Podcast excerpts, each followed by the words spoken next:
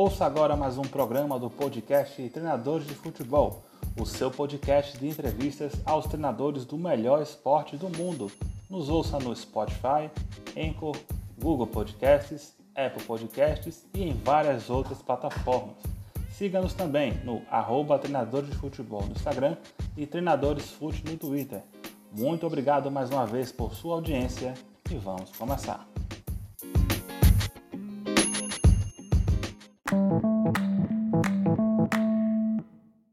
Olá a todos mais uma vez. Hoje é sábado, dia 20 de março de 2021 e estamos aqui hoje para entrevistar diretamente da Tailândia, né? Aqui já é bom dia, lá já é boa noite.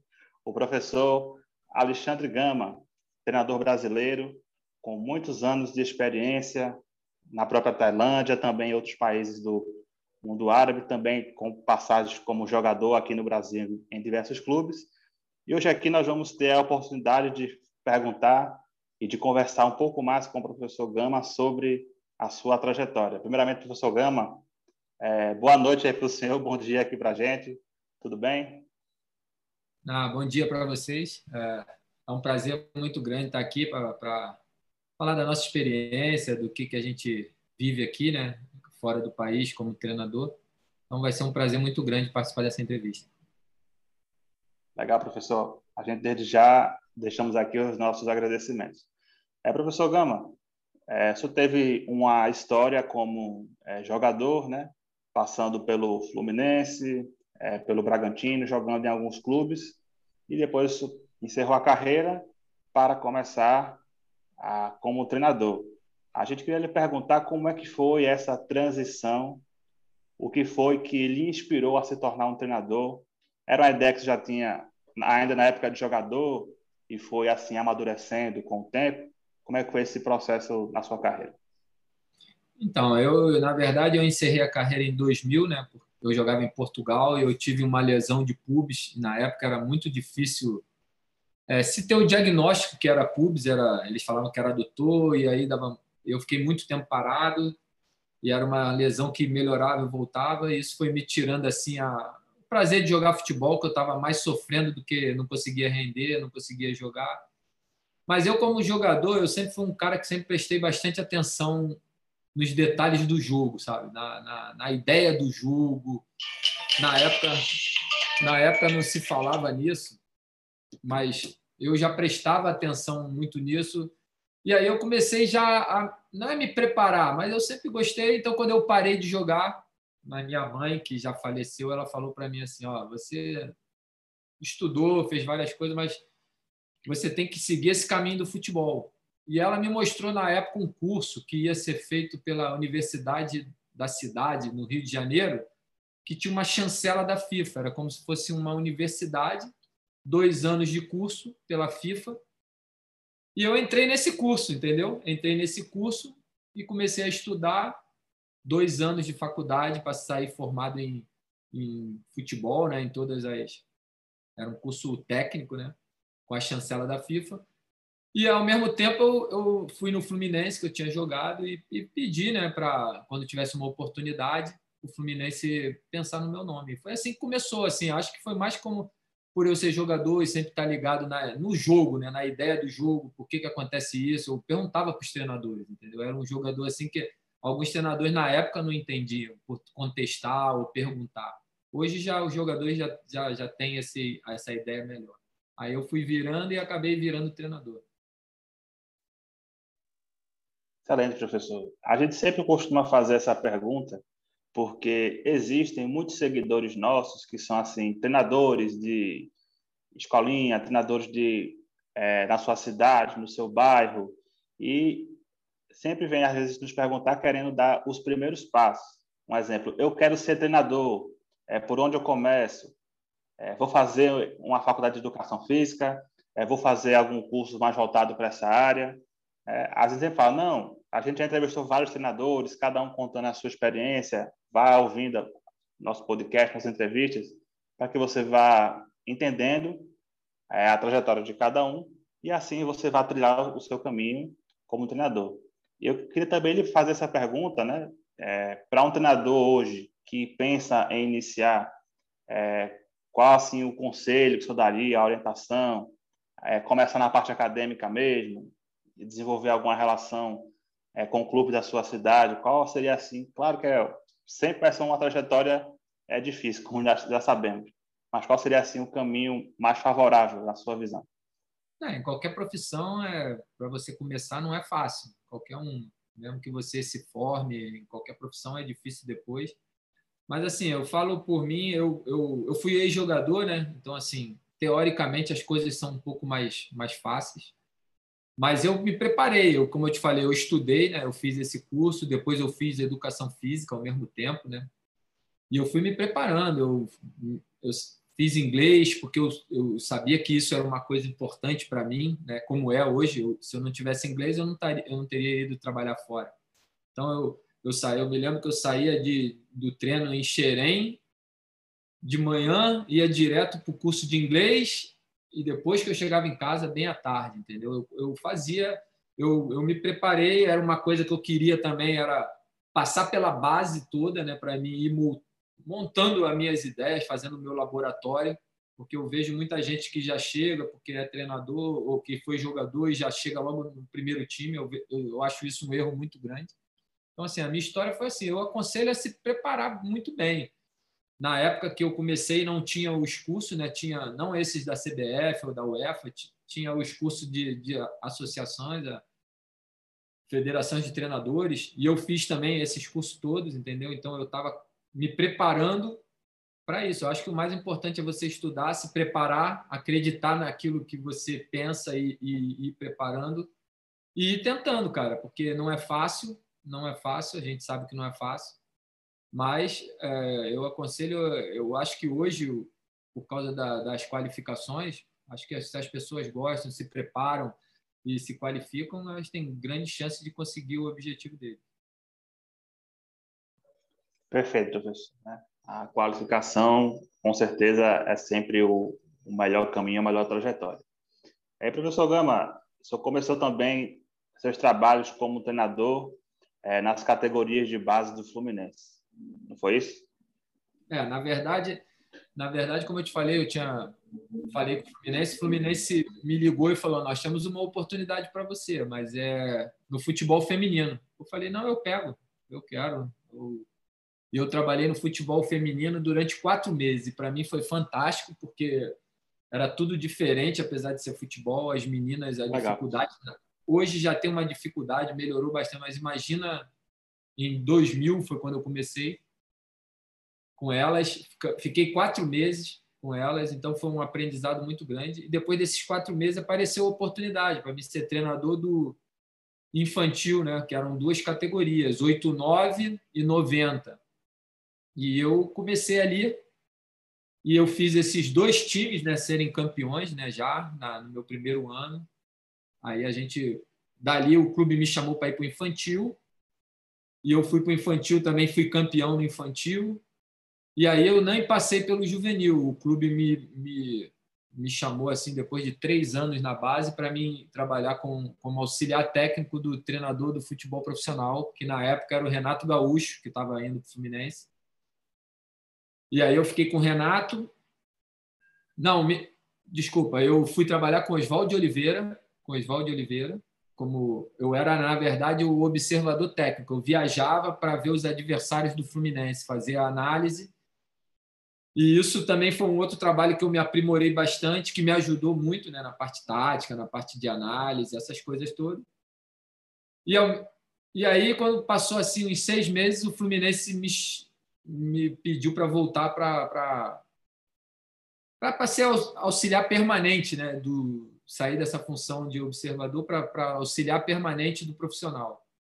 Fiquei nessa função aí uns dois anos, dois anos, dois anos. Passei a trabalhar com vários treinadores, várias ideias, vários métodos, e a gente vai selecionando o que te interessa, o que não te interessa, e vai montando o seu estilo. Né? Eu já tinha uma ideia do que eu queria, do que eu pensava do futebol, e aí apareceu a oportunidade né, de ser treinador do Fluminense em 2004, né, na saída do Ricardo Gomes.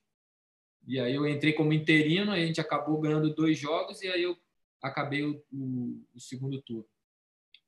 E depois tive que voltar para a base no ano seguinte para ser dos juniores, treinador dos juniores.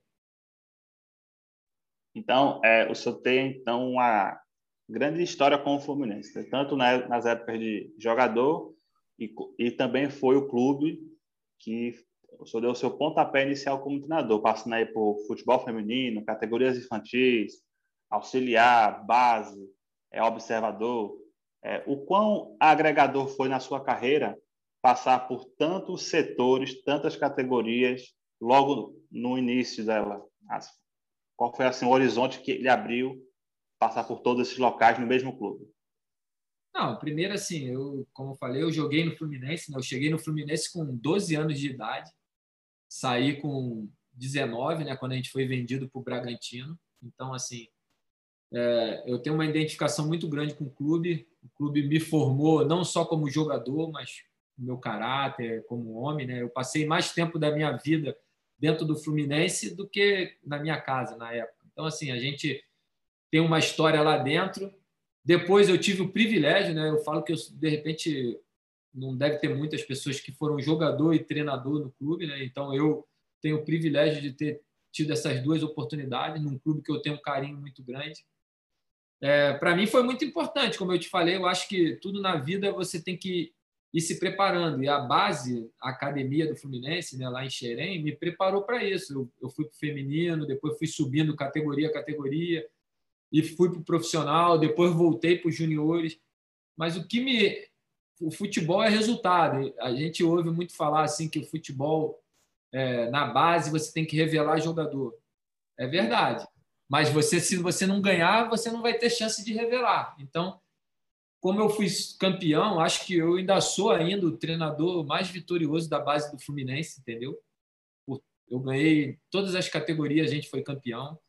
Legal. Eu fui, eu fui bicampeão mundial de clubes, né, sub-20 pelo Fluminense campeão carioca, campeão de taça, pelos juniores, entendeu? Então, assim, isso foi me dando assim é, ideia que eu tava, que eu tinha assim futuro nessa carreira, né? Futuro que eu achava que eu fui desenvolvendo minhas ideias, eu fui aprimorando, eu fui aprendendo com os outros, é, fazendo o meu jeito e também foi dando confiança para o clube que, que eu poderia fazer um bom trabalho, que eu realmente poderia crescer dentro do clube e o clube foi me dando chance. Isso foi importante. O clube me levou para ser, me viu que eu, que eu fazia um trabalho de revelar e ao mesmo tempo ganhar competições e me levou para o profissional. E eu, como eu falei, eu tive a oportunidade de trabalhar com treinadores que agregaram muito para mim, com diferentes estilos, entendeu? Eu, eu trabalhei com Joel Santana, Oswaldo Oliveira, Ricardo Gomes, é, eu, o Espinosa, professor Espinosa. Então, assim, isso foi me. O Renato, o Renato Gaúcho, entendeu? Então, eu fui pegando um pouquinho de cada para a gente montar o nosso estilo, vendo alguma coisa me servia, alguma coisa não era do que eu pensava. E isso, o clube também viu que aquilo que eu falei, que eu poderia crescer e me deu uma chance. E eu agarrei a chance. Quando eu entrei no, no, no time principal, o Fluminense estava em 19 lugar no brasileiro eu joguei um turno com o Fluminense e acabei em oitavo. Ou seja, a minha pontuação do segundo turno eu ficava entre os três primeiros. Se eu tivesse começado, se eu tivesse mantido uma meta, a minha, meu, a minha porcentagem era muito alta. Era, era time para acabar entre os três primeiros. E aquilo, assim, me deu chance, mas no, no ano seguinte o Fluminense mudou o presidente e o presidente trouxe o Abel. Quando trouxe o Abel, eu, eu, eu tinha proposta para sair de clubes e o Fluminense falou: a gente não quer que você saia, mas a gente te dá uma licença não remunerada e você vai para onde você achar melhor agora e vê se você dá certo. E eu fui disputar o Campeonato Paulista na Inter de Limeira, entendeu? Um outro mercado, outra dificuldade em termos de, de investimento, de, de você sair de um time grande para um time pequeno para brigar, né? um time de pouco investimento mas foi fantástico também. E depois de três meses eu voltei para o Fluminense. Foi quando eu assumi os juniores do Fluminense. O Abel estava muito bem e eu assumi o Fluminense no júnior. Fiquei, acho que, um ano, um ano e pouco. E aí foi quando eu saí do Fluminense para vir para essa aventura aqui na Ásia. Até hoje, né? Já tem quantos anos isso, professor? É, quando foi assim o seu primeiro clube fora do Brasil, o ano? É, eu saí em 2006, né? É, meu primeiro clube foi o Aluarda do Emirados Árabes, né? Um clube muito Sim. grande, assim também. Eu, cara, eu me sinto um privilegiado porque eu vim para o primeiro clube era um clube de estrutura fantástica, um clube gigante no Emirados. Me deu toda a condição de trabalho. Tive, assim, trabalhei dois anos e dois meses lá, foi muito bom. E depois tive curtas passagens no Brasil. Voltei, trabalhei três meses no Volta Redonda e aí já saí de novo, fiz um carioca e já saí para a Coreia, onde fiquei cinco anos. Depois voltei de novo para o Brasil, fiquei. É, foi quando eu fiquei mais tempo, né? Foi quando eu fiquei sete meses.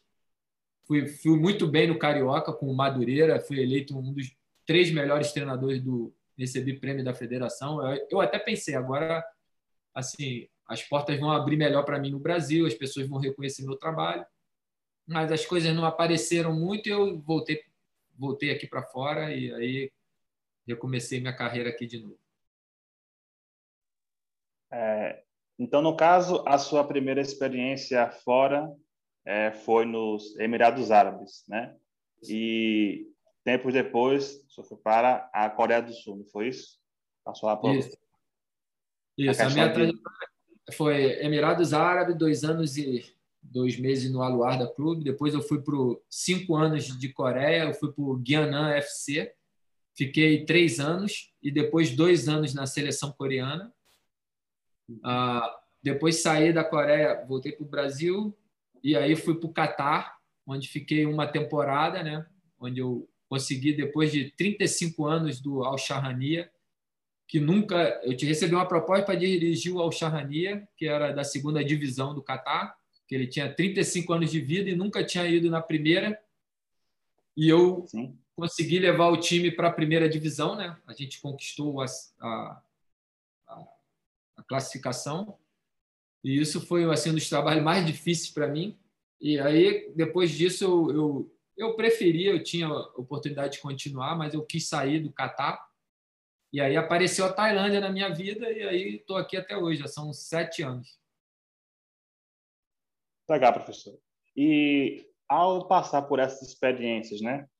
É, Emirados Árabes, é, Coreia, Catar, essas antes da Tailândia, é, quais foram assim as principais é, diferenças que o senhor viu na questão de estrutura dos clubes, na relação com a torcida, por exemplo, é, o modo de jogar futebol, é, a gente sabe que cada país tem a sua particularidade, mas comparando com o Brasil, quais foram assim, as principais diferenças que o senhor viu nessas questões? É, primeiro no Emirados, né, é, sobre a torcida, a torcida não é igual ao do Brasil, entendeu? Eles vão, mas não é muita gente, não te cobra na rua, entendeu? Não tem essa essa paixão que há no Brasil todo, mas eles gostam, acompanham o futebol lá, quando eu cheguei né, em 2006, assim, a gente tinha bastante problema. Hoje já diminuiu bastante né, sobre o profissionalismo dos jogadores. Né? Os jogadores. Você um dia tem 30 jogadores para treinar, no outro dia tem 15. E eles ah, tem que trabalhar, tem que não sei aonde, tem que. Eles não eram assim, tinha essas dificuldades.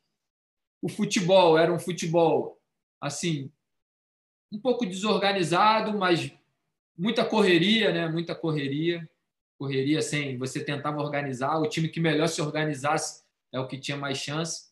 Então a gente organiza. O meu time era um time, como eu falei, grande, que tinha jogadores de seleção. Então a qualidade era melhor, o entendimento do jogo era melhor e a gente conseguia fazer bom trabalho em cima disso. Mas era um futebol assim. Hoje não, melhorou bastante isso. Melhorou muito. Os jogadores viraram profissionais então, hoje já se, já se segue a rotina que tem que se seguir, entendeu? Mas essa foi a principal dificuldade que a gente enfrentou. Fora a língua, né? apesar de eu fazer cursos, saber inglês, mas no começo você, para pegar aquele, a, falar o dia, toda hora e saber a, a, o vocabulário todo, isso, mas isso a gente aprende rápido com o tempo, vai, vai evoluindo. Depois, eu, cara, quando eu fui para a Coreia, foi assim uma, uma mudança gigante, totalmente diferente do Emirados, porque Coreia é super profissionalismo, né? total, total. a estrutura, tanto do Emirados, o clube é estrutura fantástica, como na Coreia do Sul era fantástica. Eu, eu me sur... não me surpreendi, mas era, era assim, não faltava nada para a gente trabalhar. Na Coreia já era aquele oposto, né? Os jogadores super profissionais, muito mais forte fisicamente, aguentavam qualquer tipo de treino, entendeu? Um futebol muito de velocidade, de força, um futebol mais dinâmico. E assim, eu me adaptei muito bem, porque eu gosto de treinar bastante, de trabalhar, e o coreano gosta disso, entendeu? Então, assim, casou a ideia. Eu tive que me adaptar, porque na Coreia, é, assim, tem coisas que, que, que, é, que é bem diferente do que a gente faz, a gente se adapta ao, ao país, né? não é o país que se adapta a você, você está fora do seu país, você tem que se adaptar. Então, assim, foi, foi outro, outra a Coreia, taticamente, era muito mais evoluído do que o Emirados, do que o Brasil na época, entendeu? Então você tinha que, que estudar bastante, que se preparar, porque era um jogo muito tático, era um jogo muito veloz. E aí eu cresci muito nessa parte, porque o time que eu fui, na verdade, eu era o treinador, o preparador, né? Porque eu fazia o planejamento físico. Então era assim, era tudo tudo comigo, né? Praticamente eu era o, o manager, né? Resolvia tudo, fora a parte a parte física, né? Você planejar o jogo, como eu planejo hoje, treinador, é uma coisa. Hoje eu trabalho com um preparador que a gente senta junto, mas a função é dele, eu só dou o ok, entendeu? Junto, vamos fazer isso, eu quero isso e a gente, mas lá não, eu que tinha que fazer toda a programação, todo o planejamento. E isso também me deu assim uma bagagem, um, um uma um know-how para mim muito bom, entendeu? E isso que me eu fico feliz. E aí foi minha trajetória. Legal, professor. E também na Coreia, o senhor chegou a trabalhar na seleção, não foi isso? Só que desta isso. vez como auxiliar do treinador principal. Isso, isso. Assim, o, o, é uma história interessante porque assim, o treinador, a pessoa que foi ser o treinador do time, era o meu presidente no, no meu time, no Guianan. Ele foi um jogador muito famoso, ele tinha sido treinador, entendeu? Ele era, ele é chamado de, o computador, né? Porque ele, ele quase não errava no jogo, jogava muito, era um, pô, a gente jogava pelada, e ele era um senhor, mas já jogava, ele tinha uma qualidade. E ele era o presidente. E quando ele, ele falou para mim, ó, eu estou sendo chamado para ir para a seleção, para ser o treinador, e eu falei, pô, legal. Ele falou, não, mas eu quero que você vá como coach. Né? Coach é o, o segundo treinador, porque eu confio no seu trabalho, eu vi o que, que você fez aqui no meu clube, eu vou ser o cara que vou estar lá na frente da televisão, mas eu quero você para dar o treino, você para preparar o time e, e vamos trabalhar junto. E ele é como se fosse um pai para mim assim na Coreia, né? Ele me ajudou bastante, eu fiz uma uma relação com ele muito grande com ele assim e não tinha como falar não e era uma oportunidade gigante né porque era a próxima Copa seria no Brasil né no Brasil e eu assim na minha ideia eu estaria na seleção jogando a Copa no Brasil entendeu porque a, a Coreia ia se classificar é muito forte aqui na Ásia e a gente ia fazer um bom trabalho e foi assim que eu fui trabalhar na seleção e fazia o trabalho todo, o planejamento todo também, era tudo comigo. E ele, claro, com ele, né? Ele dava o aval, ele tem as preferências dele, e eu tentava montar tudo em cima do que ele fazia, mas ele me dava liberdade total. E o trabalho foi muito bom, cara. Assim, só que ele aí ia ter uma, o que, que aconteceu para a gente sair antes da Copa? A gente estava muito bem nas eliminatórias, estava indo bem em todos os amistosos, a gente foi terceiro lugar na Copa da Ásia, né? É, porque na Copa da Ásia era o último jogo da, da geração de ouro da, da, da Coreia, né? Aquele pessoal que jogava na Inglaterra, na Holanda, que eram famosos, eles iam jogar e iam parar. E depois a gente ia ter que fazer uma seleção de jogadores jovens, que é esse menino hoje, o, o Sam, que está no no Tottenham, esses que começaram a aparecer. E ia ter a, a disputa da, da presidência da KFA, que é a Korea Football Association. e o, o meu treinador ele decidiu apoiar um candidato e esse candidato perdeu. E aí o que o cara que ganhou, né, que entrou, ele tirou a gente antes da Copa. Tirou a gente, mas cara, o trabalho foi bom, a oportunidade foi excelente. E a, eu só tenho a agradecer o povo coreano e o Mr. Show pela oportunidade. Legal, professor. Realmente é são coisas que acontecem no futebol, mas com certeza você está à beira do gramado, seja como treinador ou auxiliar, numa Copa do Mundo, acho que independente da seleção, né? Seria é, é uma experiência. É assim, é, cara, é fantástico porque você está jogando no alto nível, né? Ali é só alto nível. Não importa se você vai jogar Coreia contra é, China, Nepal, é o alto nível dos dois lados, entendeu? Então você isso, você isso. vê, você vê um, um nível totalmente diferente. Mas assim, trabalhar na seleção é uma coisa legal, mas é um você perde muito o contato do campo, né? Você trabalha só na época de convocações data FIFA, na época. Então assim, eu senti muita dificuldade no começo para me adaptar, entendeu? E agora também aqui na Tailândia eu fui treinador da seleção aqui e, e também senti a mesma dificuldade. Eu gosto do contato diário com o jogador, eu gosto de estar o dia, planejando todo dia, ir treinar todo dia. Eu acho que mais para frente eu posso até voltar, mas hoje eu não tenho mais vontade não de ir para a seleção. Legal, professor. E falando agora também sobre a sua experiência na Tailândia. A gente já viu na, na história alguns treinadores brasileiros que chegam em um determinado mercado e conseguem passar é, muitos anos. Né? A gente pode citar o Tuca Ferretti, que está há 10 anos no mesmo clube, mas tem muitos anos é, é, de, de, futebol mexicano. É, nós podemos citar o Nelson Batista, que é, foi para o Japão algumas vezes, mas em um único ciclo ele ficou oito anos né? lá, fora os outros que ele foi passou menos. E nós temos também o senhor na Tailândia, né? Inclusive, a gente entrevistou certa vez um treinador brasileiro, que é o professor Léo Neiva, e até citou, não, o professor Alexandre Gama é uma referência hoje no futebol tailandês. Eu chegou lá em 2014, né? Como tu falou já Isso. no começo Isso. da entrevista, e está até hoje, né? São sete anos, não é isso?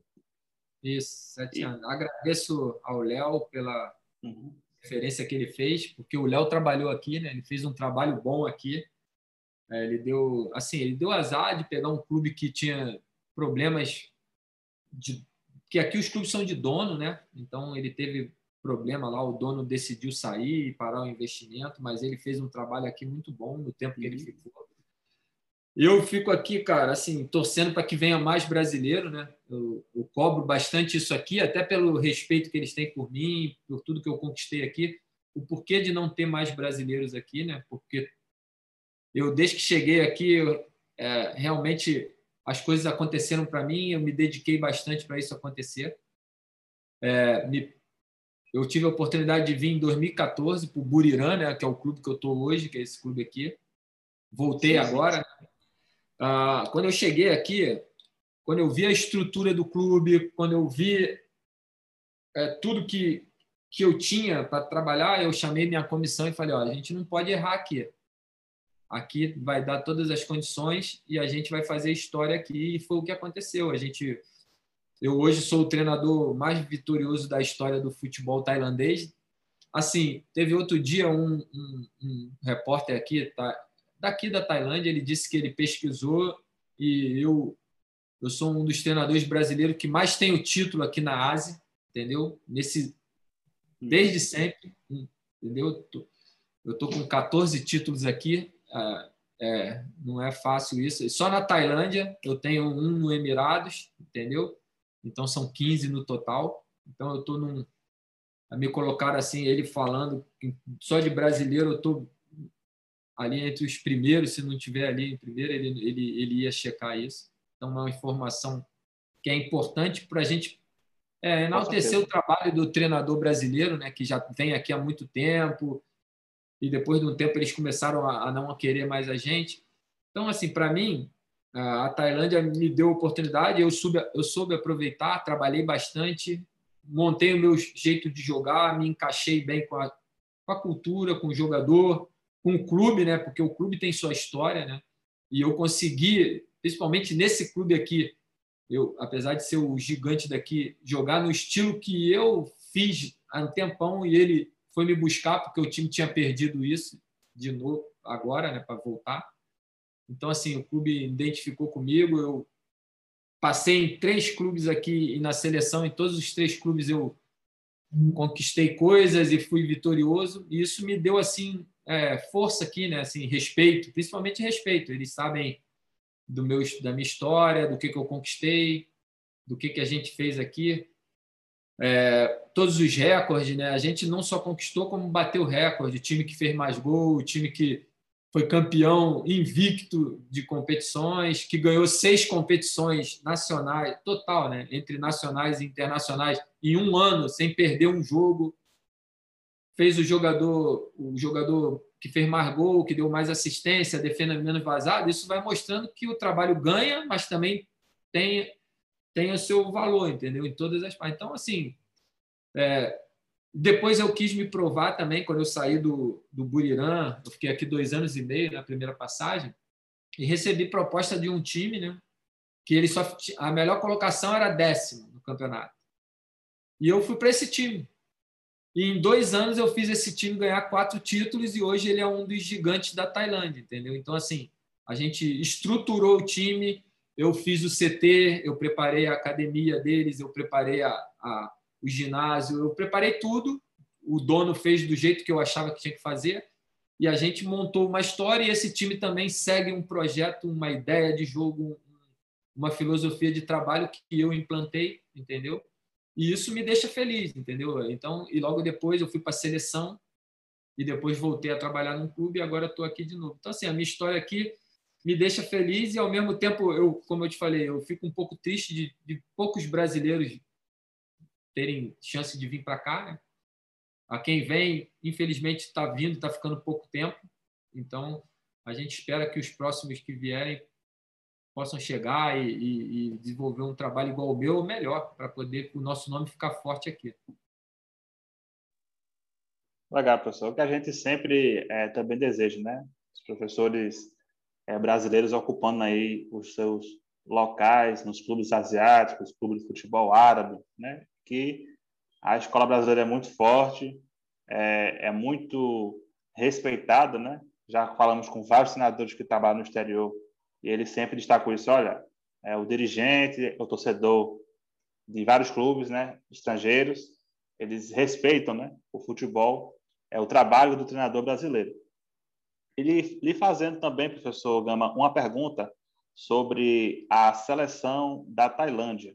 Queria que você explicasse um pouco como é que é, é o futebol no país, nos clubes também que o senhor passou, e na seleção os jogadores que integram, que estão nela, quais são assim as ligas que eles jogam? Jogam na, na, Tailândia, boa parte, jogam em outras ligas asiáticas, tem algum que joga na Europa ou enfim, outros continentes? Tá, vamos lá. Cara, eu cheguei aqui em 2014, né?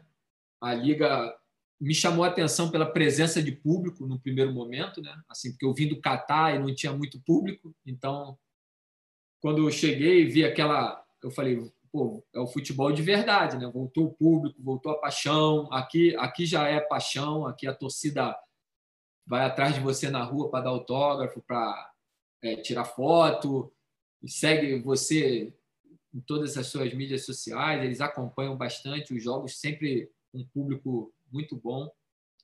E isso me, me deu uma felicidade muito grande. Depois, é, você falando do futebol, em 2014, a liga era boa, mas ainda faltava alguma coisa, entendeu? Quando 2015 a gente a gente trouxe um, um, jogador que mudou um pouco a história daqui, que foi o Diogo, que jogou no, no Palmeiras, no Santos, na Portuguesa. E ele era um nome assim muito grande para o país aqui. Não esperava que viesse um brasileiro que tinha jogado na Série A, um exemplo. E a gente trouxe esse jogador e trouxemos um outro brasileiro que nunca jogou no Brasil, que era que jogou na Europa e estava na China, Gilberto Macena. E esses dois jogadores, eles mudaram, assim, a gente encaixou, mudou tudo aqui na Tailândia. Por quê? Porque o time que a gente fez foi o time que bateu todos os recordes de 2015, que é considerado o melhor time que já teve na Tailândia. E esses dois jogadores, a gente tinha um zagueiro, que era espanhol e da seleção da, Venezu da Venezuela, o Tunês, e tinha um coreano da seleção coreana também. E esses quatro caras, eles fizeram, eles mostraram para os outros clubes, e a minha chegada também, que você trazendo bons profissionais, com boas ideias de trabalho, de treino, é, e bons jogadores, melhorar o nível da contratação, você também vai melhorar o nível do tailandês, entendeu? Porque o tailandês vai se espelhar num jogador de um nível melhor do que ele já viu. E foi isso que aconteceu. Depois de 2015, os times todos já contratavam muito bem, entendeu? Os jogadores já não já não podia contratar como eles contratavam. Eles tinham que melhorar a contratação, senão a nossa superioridade do meu time ia ser uhum. gigante. Então, e começaram a trazer mais profissionais de melhores assim escolas para ser treinadores. E aí começou aqui a ficar muito bom e o campeonato deu um salto muito grande de qualidade em um ano, assim, de 2015 para 2017, o campeonato melhorou muito, melhorou muito em todos os aspectos. Então, ficou uma liga mais competitiva, com melhores jogadores, com treinadores melhores para você se testar também. O próprio treinador tá, tá, tem que evoluir. E hoje eu considero a liga tailandesa a quarta força aqui na Ásia. Para mim, a primeira é a, é a do Japão, a segunda a coreana. Pode, eu acho que a, a do Arábia Saudita e aí vem a Irã e a Arábia Saudita e aí vem a Coreia ah, sorry, vem a, a Tailândia em quarto lugar hoje, entendeu? Então, assim, a Tailândia melhorou muito, o nível de futebol aqui é muito bem, é muito bom, é muito bom, bem jogado os jogos. Esse ano, por causa, acho que da pandemia, o nível caiu um pouco porque os jogos ficaram assim meio para muito, daqui a pouco recomeça, para muito e recomeça. Ficou um jogo também muito físico, aumentou muito a parte física dos jogadores aqui, então perdeu um pouco do daquele futebol vistoso, né, que tinha antigamente, mas ficou muito competitivo. Outros times brigam por, por título, tanto que esse ano o título aqui é para um time que nunca tinha ganho, entendeu? Que investiu bastante também. E a seleção, cara, eu trabalhei na seleção, eu acho que eles têm um potencial gigante, gigante tailandês tem muita qualidade técnica, são rápidos, entendeu? A nova geração é bem forte também fisicamente. Eu acredito que a Tailândia tem tudo para evoluir na seleção. Só que assim, cara, eu trabalhei lá, é até chato falar, mas assim, faz alguma, eles têm algumas escolhas, principalmente internas, que que atrapalham um pouco a, a, o andamento da seleção, entendeu? Então, então assim, acho que isso melhorando a seleção vai passar para um outro, outro estágio. A gente, a maioria dos jogadores tailandeses jogam na, da seleção jogam na liga tailandesa, né? Mas tem três jogadores que jogam no Japão, que são as referências aqui, né? Um joga no Yokohama Marinos, acho que o outro, eu não me lembro o time, e um, e um joga no Sapporo, que é, é, é, o número 10 daqui, e o capitão jogam lá, e tem mais um lá jogando. É, já teve mais lá na, na, no Japão, voltaram alguns esse ano por causa da pandemia, entendeu? Mas o maior mercado para o jogador tailandês é o japonês, que é a liga até mais forte, os japoneses gostam e eles estão indo para lá e estão rendendo muito bem. É, a liga japonesa realmente é modelo né, na, na Ásia, muito acompanhada até por alguns aqui, até do, do Brasil também, tem esse... Não, é, tecnicamente, né? É liga, é, tecnicamente, é a liga mais forte. É a mais forte. Uhum. Tecnicamente, é a mais forte. É, e a título de continental, os clubes tailandeses disputam a Champions Asiática, né? Você já Disputa. teve a ponto de enfrentar então, esses clubes do Japão, da Coreia também? Então, a gente enfrenta eles todinho aqui na Champions League, entendeu? Esse time que eu te falei de 2015 aí, que fez história, a gente jogou contra o campeão do Japão na época, que era o Gamba Osaka. A gente empatou os dois jogos. entendeu? A gente jogou contra o Gansu da China, ganhamos lá de 2 a 1 e ganhamos em casa de 5 a 1 para você ver. Na liga, na, o time, uhum. o time consegue fazer é, os tailandeses conseguem jogar, se você o time era muito bom de 2015.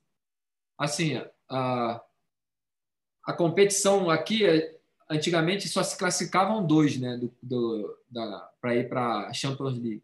Só que aquilo que eu falei para você antes, a liga tailandesa cresceu muito, entendeu? A liga cresceu muito, ficou forte, competitiva. Os times, quando vão para a Champions League, eles conseguem é, conquistar bons resultados, então a pontuação vai aumentando para o país, né? E hoje a, a Tailândia tem quatro vagas para a Champions League, que é uma coisa excepcional, entendeu? Duas vagas vão direto para a fase de grupos e não três vagas direto e uma para qualificação. Então é, é fantástico o que a Tailândia conquistou pelo esforço que eles fizeram de fazer uma liga forte, pelo trabalho que os times fazem quando vão na Champions League, fazem sempre bom trabalho lá, fazem bons jogos e conseguem pontuar bem para o país. Legal, pessoal. É, o Guangzhou, só para tirar dúvida, é o time que o Filipão dirigiu, né? Na China. Era o Guangzhou, é. Guangzhou, né? Que Mas não era o Filipão. Na época já não era mais ele, né? Mas foi o time que ele, que ele passou, né? Isso, isso, isso. Foi o que ele passou. É, a gente jogou é um... contra eles, a gente, eu joguei contra o Shandong, que na época era treinado pelo Humano. Sim. Então, a gente. Uh, os jogos sempre contra esses times assim com potencial gigante, né? A gente jogou, eu joguei pelo Xangai, a Champions League, contra o time, o Xangai Chip, né? Que era do, do Hulk, do Oscar.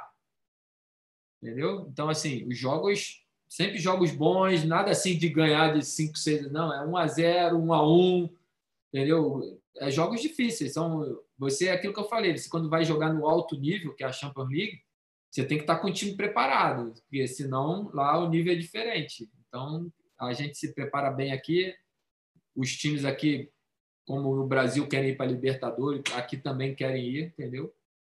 Brigam para ir para a Champions League, porque o retorno financeiro é maior de todos os lados. Excelente, professor. E se nós fôssemos perguntar também é, quais seriam assim os seus projetos futuros, né? É inevitável quando a gente vai entrevistar um treinador brasileiro que está fora, gente sempre pergunta: tem algum plano de um dia voltar a dirigir o Brasil? É, a gente citou agora há pouco o, o Tuca Ferretti e fizeram essa pergunta para ele lá no, Mundial de Clubes, né? Ele disse: não, não, não quero voltar de jeito nenhum, estou bem aqui, é, uhum. já estou já tô estabilizado, né? É, muitos anos de, de México, mas lhe perguntando, o senhor tem assim alguma algum planejamento, algum desejo de um dia voltar, ou pretende mesmo ficar é, mais anos na Tailândia, no futebol asiático? Qual assim o seu planejamento para o futuro? Então, eu, eu Cara, eu já pensei muito, já fui muito assim. Eu trabalhava, não aqui, mas na Coreia, né? Na, e pensando em fazer bom trabalho para voltar para o Brasil e ser reconhecido e ter uma oportunidade e, e, e, entrar no mercado, que a gente sabe se entrar vai fazer bom trabalho. Mas isso passou, cara. Eu não, eu não vou te falar que eu não penso em voltar para o Brasil. Eu sou brasileiro, um dia eu vou ter que voltar. Quando eles não me quiserem mais aqui, não apareceu uma oportunidade que eu acho que seja boa para mim, eu vou ter que voltar, entendeu? Mas hoje eu tenho que ser realista e saber que o meu mercado é a Ásia. O meu mercado, onde eu conquistei meu, meu prestígio, a minha, a, o respeito que eles têm por mim, é aqui. Então, é aqui que vai aparecer as melhores oportunidades para mim, entendeu? O trabalho que eu faço já me qualifica a voltar para o Brasil há muitos anos. Mas os brasileiros eles não, eles, não, eles não procuram treinador por causa do trabalho. Eles procuram treinador para agradar a torcida, que tenha um nome muito grande, principalmente no Brasil. Entendeu? E a eu... grife. Hã? Pela grife. Pela grife, é. Não é pelo trabalho. Eles não vão conversar com o treinador e falar assim: ó, meu time, eu penso em jogar assim, é o teu, é, eu vivo seus jogos, seu, você joga assim, você acha que consegue. Não é assim, entendeu? Aqui é diferente. Aqui, apesar de ser a Tailândia, que eu acho que a estrutura de muitos clubes aqui é mil vezes melhor que a do Brasil, é, eles, eles vão procurar o treinador que, que case com o que eles querem para o clube, entendeu? Eles não vão procurar o treinador. Claro que hoje eu tenho bastante nome, tenho resultado, e eles sabem o que eles vão, quando eles me contratam, o que, que eles vão receber, entendeu? Mas no Brasil, pelo que, pelo que eu conquistei, pelo que eu já trabalhei, pelo que eu já fiz, eu teria, eu era para estar aí na lista de qualquer clube para voltar, mas eles não procuram isso, entendeu? Eles vão procurar um cara que vai agradar lá, de repente vão falar meu nome num clube, vai falar, pô, ele estava na Tailândia. Mas aqui já passou 100 treinadores e ninguém ganhou nada, entendeu? Assim, então assim, eu não eu não eu não penso um dia eu vou voltar, um dia eu vou voltar, mas eu hoje minha realidade é aqui, eu foco aqui. Eu sei que quando eu acabar meu contrato aqui, vai aparecer coisas por aqui, entendeu? Muito mais rápido do que no Brasil. No Brasil eu vou ter que trabalhar meu nome, eu vou ter que pedir para alguém falar de mim. E aqui não, aqui vai aparecer muito rápido. E, e, e, assim, eu vou levando minha vida aqui, sou feliz para caramba aqui, sou reconhecido, isso é importante. Todo treinador, em qualquer, em qualquer profissão, você tem que ser reconhecido, sabe? Ser respeitado. E aqui eu sou, cara. Então, assim, eu, todo mundo me cobra, principalmente os amigos, né? a família. Pô, vem para cá, você trabalha no que você faz aí, você fizer aqui.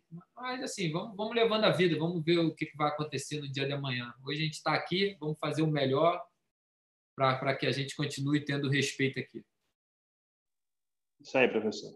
E só para finalizar, como é que está o futebol hoje na Tailândia? Está acontecendo os campeonatos? Estão parados? É, tá, como é que está a questão da pandemia, dos números, dos casos aí? É, a torcida já voltou para o estádio, ainda não? Como é que está nesse momento o futebol aí? Então, nós estamos indo para. Faltam duas rodadas para acabar a liga, né? Amanhã até o jogo aqui. Eu tenho dois jogos em casa, né? Meu time não tem. Assim, eu cheguei aqui no Burirã, o time estava na 13 terceira colocação, né? Quando eu voltei, há um, um turno atrás, né? Faltam dois jogos para acabar o primeiro turno, o segundo turno.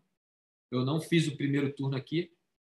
E hoje nós estamos em segundo lugar, entendeu? A gente deu uma arrancada muito grande. Se fosse por turno, eu já era campeão desse turno, entendeu? Só que o time que foi campeão, ele fez muitos pontos no primeiro turno e manteve uma consistência no segundo que ele já foi campeão, já com quatro rodadas de antecedência. E a gente vai agora, a gente tem esses dois jogos pela, pela, pela Liga, depois a gente vai para as quartas de final da FA Cup, que é a Copa do Brasil daqui. E aí, no dia 11 de abril, se a gente for para a final, a gente joga agora dia 3, dia 7, dia 11. Se a gente for, faltam mais três jogos aí. O meu time está nessa, nessa quarta de final. E aí acaba esse ano a temporada, uma temporada mais longa que já teve na história aqui, por, causa da, do Covid, da parada. Aqui o país deu um show de controle sobre o Covid, sabe? O povo é obedeceu assim muito as informações. Aqui já tem o costume de se usar máscara, né, na Ásia e principalmente na Tailândia. Qualquer probleminha aqui, ou está muito poluído, ou o cara está gripado, o cara já está de máscara antes da pandemia. Os caras usam máscara. Quem não conhece até se assusta, fala caramba, os caras estão tudo doentes. Mas não, eles já se previnem então, quando chegou essas restrições, é claro que aqui teve lockdown, teve todo o que aconteceu, só que assim, o povo respeitou todos os, os procedimentos, os protocolos que foram passados. Então, aqui teve acho que 3 mil e poucos casos só de morte, de morte só, já nesse tempo todo. É, hoje já pode ir para o estádio 50% do público, né? 50% do público pode voltar ao estádio. É isso que a gente tenta passar para os brasileiros, né? se respeitar. Daqui a pouco a gente vai voltando à nossa vida normal, pouco a pouco, o público vai voltar para o estádio. Mas se não respeitar, vai prolongar mais esse sofrimento que está que tá demais aí no nosso país. Então, assim, controlaram muito bem, eles dão os recados. Teve, assim, tempo que era fechava de seis da tarde a oito da manhã, ninguém podia sair. Depois passou de oito às cinco da manhã. E foi fazendo vai, parar shopping, para mas todo mundo aceitou na boa. Hoje aqui está a vida normal. Você tem restaurante, shopping, praia. Onde você quiser ir, você pode ir, claro. Você tem que usar máscara, você tem que usar seu álcool gel, não aglomerar, entendeu? Isso aí acontece normal, entendeu? Assim, o povo passou por isso muito bem. É, e o país agora está caminhando, cara. Vamos ver. Para entrar aqui tem que fazer quarentena, né? Não é qualquer. Você não pode vir e entrar direto. Tem que fazer quarentena. Isso protege o país também, entendeu? Eles estão fazendo tudo para proteger, para tentar rodar aqui o país da melhor maneira possível. Para daqui a pouco começar a abrir melhor para poder, porque a Tailândia depende muito do turismo, né? Muito forte aqui. Aqui também o pessoal passa dificuldade, perdeu muito emprego, principalmente na, na área de turismo, de entretenimento, mas a Tailândia está dando um, um, show aqui de, de, de organização em termos desse Covid. Legal, professor. E a gente fica na, na torcida, né? Que em todo mundo, né? Que essa pandemia seja é, finalizada o quanto antes, né? Que o povo seja vacinado e que, como você falou, né? Voltemos aí a ter as nossas vidas normais. Professor Gama, a gente quer então aqui mais uma vez lhe agradecer por ter falado conosco aqui da treinadora de futebol. É sempre bom entrevistar treinadores com passagens no exterior, é sempre enriquecedor. E a gente quer deixar aqui esses minutos finais para falar um pouco ainda mais das suas considerações finais. E aqui deixamos nosso agradecimento e desejamos todo sucesso também na sua carreira. Não, obrigado. Eu que agradeço aí vocês, treinadores de futebol, dar a oportunidade né, da gente falar da nossa vivência aqui, do que, que a gente vive aqui, das nossas experiências. E assim, obrigado. E que, como você falou, você tem muito público aí que quer ser treinador, que quer entrar nessa vida acredita no sonho, cara. A gente sabe que isso é um clichê, né? Mas acredita, se prepara, se corre atrás, porque hoje as coisas estão mais globalizadas e aparecem as oportunidades, tem que ficar atento, tem que se preparar, entendeu? Eu acho que é aquilo que eu falei, eu nunca deixei de me preparar, eu tenho a licença da CBF Pro, eu tenho a licença da Ásia Pro, entendeu? Assim, eu vou correndo atrás para a gente estar tá sempre em todas as qualificações possíveis para ninguém duvidar do nosso trabalho e fazer o melhor para representar aqui. Então, eu que agradeço a oportunidade e quando precisar é só chamar e a gente está aqui à disposição. Muito obrigado. Obrigado, professor, também. Grande abraço. Valeu.